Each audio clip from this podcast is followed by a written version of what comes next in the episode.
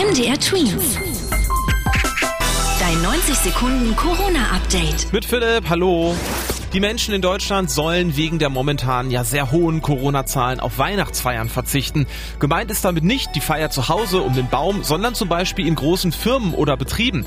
Derzeit ist es wichtig, alle nicht unbedingt notwendigen Kontakte einzuschränken, damit sich Corona nicht noch weiter ausbreiten kann. Das sagt ein Politiker der Partei CDU. Große Firmenfeiern soll es in diesem Jahr bitte nicht geben, da sich da zu viele Menschen auf engstem Raum treffen.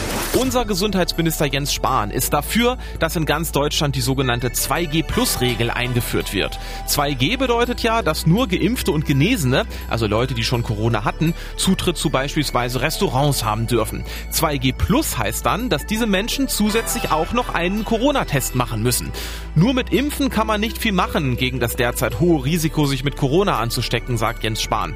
Die 2G Plus-Regel gilt dann allerdings nicht für Kinder unter 12, da für diese Altersgruppe ja bis jetzt noch kein Impfstoff gegen Corona zugelassen ist.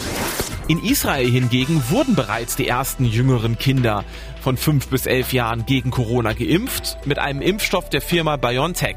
Die Menge, die die Kinder bekommen, ist allerdings geringer als die von Erwachsenen. Die Impfung soll über 90 Prozent gegen eine Corona-Erkrankung schützen. In Israel hat man im Moment Corona sehr viel besser unter Kontrolle als bei uns, auch weil insgesamt viel mehr Menschen geimpft wurden. MDR Twins. Dein 90 Sekunden Corona-Update.